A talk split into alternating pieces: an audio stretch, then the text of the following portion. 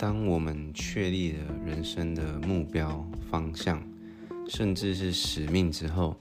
我们就可以开始准备全力冲刺。那这也到达了吸引力法则里面三个步骤的第二个步骤。第一个步骤是向宇宙许下愿望嘛，就是确立你自己的目标。第二个步骤是相信你已经拥有。那最主要在第二个步骤，相信你已经拥有的这个地方，我们往往会遇到的问题是操之过急。那为什么会这样说？因为相信你已经拥有，就代表着你已经知道你的路要往哪边走了。那你要去相信说，即便此时此刻的当下，你尚未拥有你需要或是你想要的东西，但是这些东西其实都已经存在在你通往目标的这条路上，等待你的到来。所以，我们往往会遇到的问题是操之过急，我们会。想要在短时间内去达到自己设下的目标嘛？有一句话说，我们常常高估一年的时间带来的成就，却又低估了五年的时间带来的影响。就是你设立的每个目标，你可以去慢慢的达成，但是在你活着的每一个当下，你要积极的去面对。但现实往往是我们都是相反过来的。每一个当下，我们都觉得哦，我还有时间，我还有时间，我可以去做哪些事情，我可以浪费这些时间。那但是对于这些目标，我又很想要赶快去得、去达成、去得到。所以在我们心急的当下，我们会处在一个过度深陷于这些工作、事业这些事情的一个状态啊。我们的脑袋整天围绕着这些事情打转。整天在想这些东西，那甚至没有办法让我们的身体跟心灵得到休息。对现代社会的人来说，就是放松这件事情，有时候对我们来说好像是一种浪费时间。就是往往我们下班回到家，可能做的事情不是哦喝杯茶，那休息一下，而是手机拿起来就开始滑抖音。我们没有任何一个时刻可以让我们的。脑袋让我们的心灵停下来，好好的放松，去休息。尤其是像哦，现在这么多的呃网络视频啊，或是包括抖音，可以在短短的三十分钟之内，帮我们的大脑切换一千甚至是一万次的思绪。在这种高张的冲击下，我们脑袋都是非常饱和的。所以，为什么现在也有很多人在强调冥想这件事情？因为在冥想的状态下，我们的脑袋跟心灵才是唯独在那个时间点是可以停止下来，帮我们平常的一些思绪啊、一些事情做沉淀跟归档，让我们才可以空出更多的空间去容纳更多的东西啊。所以，像是对阿里巴巴的马云来说，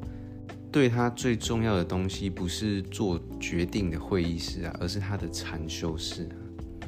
就很多重大的决定不是靠脑袋的逻辑去推演出来的，往往都是一个灵感的乍现那你要怎么样拥有这些灵感？就是适度的让你的脑袋、让你的心灵去休息，而在冥想的这个状态里面，就是最好达到一个休息的方式。所以，我们如果呃整天过度深陷在这些自己的目标啊、自己的事业当中，就是。不但对自己没有帮助，甚至没办法得到一些可以帮助我们的灵感。有一句话说：“如果你做了一百趴的事情，你把这件事情做满、做好，做了一百趴，上帝都没办法出手帮你啊！所以要帮自己留一点空间。大家可以想象一下，大家都骑过变速脚踏车，那变速脚踏车的话，我们可以去转换齿轮嘛？呃，我走在平路上面，我是不是用大齿轮？我慢慢的踩，但是却可以跑很快。但一样，如果我今天走在平路，我使用的是小齿轮的话，我不管踩再快、踩再多，我移动的速度还是很慢。而且，当我持续在这种高度运动的情况下的话，我只要不小心勾到一个什么小石头，那我马上就会翻车了。但如果我今天是用大齿轮，慢慢的踩，慢慢的踩。不但可以提升我行车的速度之外，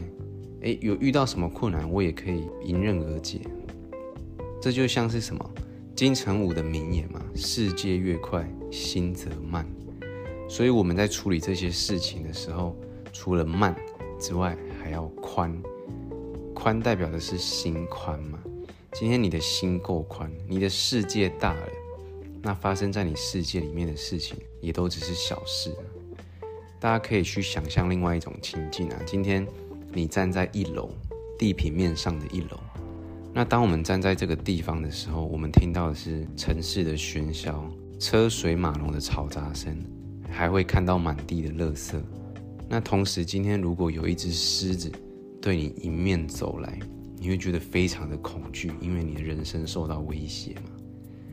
但假设你今天是站在四五十层楼的高楼上面，你往下一看，异常的静谧，而且你所看到的都是美景。那同时，你看到一样待在一楼的那只狮子向你靠近，你完全不会恐惧了，因为你的心宽了，你的视野拉大了。那所有发生在你身上的事情，都只是小事。所以除了慢，也要宽了。那同时，在《内在原理》这本书里面，也有讲到一个，呃，去平衡你的工作跟心灵的一个方式，叫做三种工作。那他说的三种工作呢，包括有金钱收入的工作、无偿的工作，还有自我实现的工作。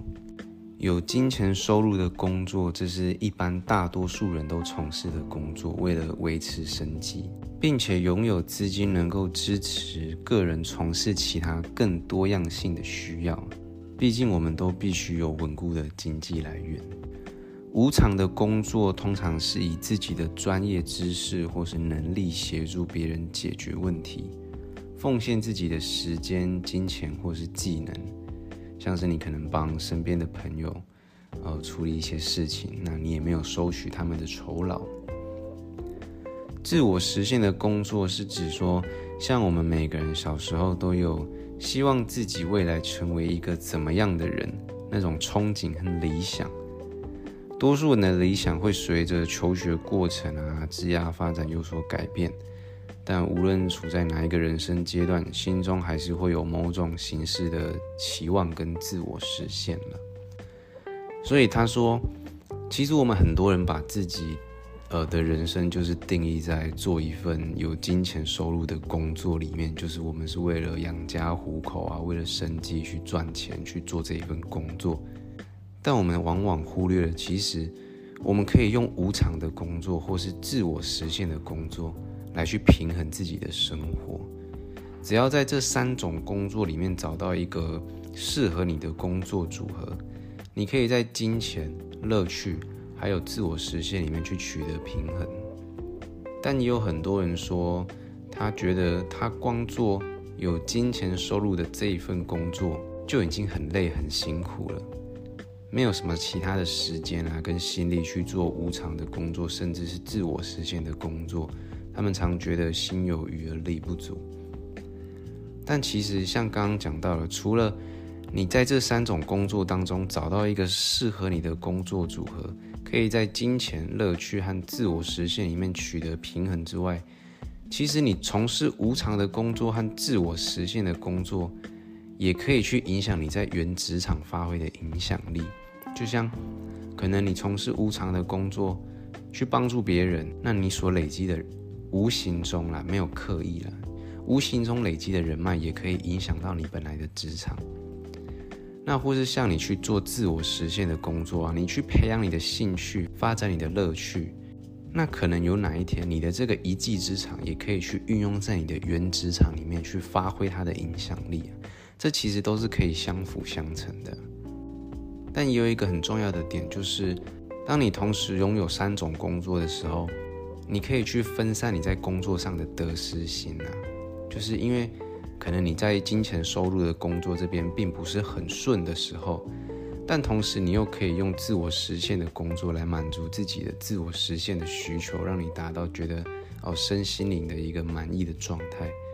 那在这个状况下，我们的情绪就会相对稳定嘛，我们就是可以用更平稳的态度来面对每一件事情，或是。你在工作上遇到的每一个人、每一个不如意的事。《寄生上流》这部电影里面，穷人妈妈也有讲了一段很经典的对白啊，她说：“有钱我也会很善良。”这是一般社会中低阶层者的误区啊，就是他们觉得他们有钱才有能力和余韵去展现善良或是帮助别人。所以在这三种工作的状态下是一样的，就是我们没有一定要等到可能哦我财富自由了，或是哦我赚够了，我有足够的休息时间，才去做无偿的工作或是自我实现的工作。就是其实这是可以多管齐下的。甚至这三种工作也有可能是你同一种工作啊。如果你运气好一点的话，你现在在做的工作，你同时有金钱收入，那也可以帮助到别人，也是你自我实现的一个目标啊。这也是很棒的一件事情。就像我可能自己在做 podcast，那这个也算是我无偿跟自我实现的工作嘛。因为我的初衷就是想说，把我平常可能。呃，有刚好思考到的一些东西可以记录下来，一方面提醒自己，那一方面也可以跟有缘人分享，那让大家互相去呃理解一些不同的概念。但我在做这件事情的同时，也确实有影响到我自己的一些生活态度，那也对我。在做有金钱收入的工作，就是在我原职场也有一些慢慢的改变，就是一些工作态度的改变啊，或是人生观的改变，这都是互相去相辅相成的。所以无偿的工作跟自我实现的工作，其实有一种最好的表达方法就是分享，因为在你分享的同时，你也可以得到别人的回馈，就是大家互相讨论。你也可以去发现平常自己没办法观察到的自己的误区在哪里。所以许多人误把工作上的成就当成是人生的使命，而把自己局限在既有成果所盖起来的城堡当中，遗忘了我们曾经有过的兴趣、嗜好跟梦想，还有真正的使命。但讽刺的是，人一旦退休，城堡里面就只剩下几个人。可能就是你最亲密的家人，或是也没那么亲密的家人了，但你自己却永远出不去了。所以我们要盖一座人生的花园，让百花齐放，胜过一座城堡孤芳自赏。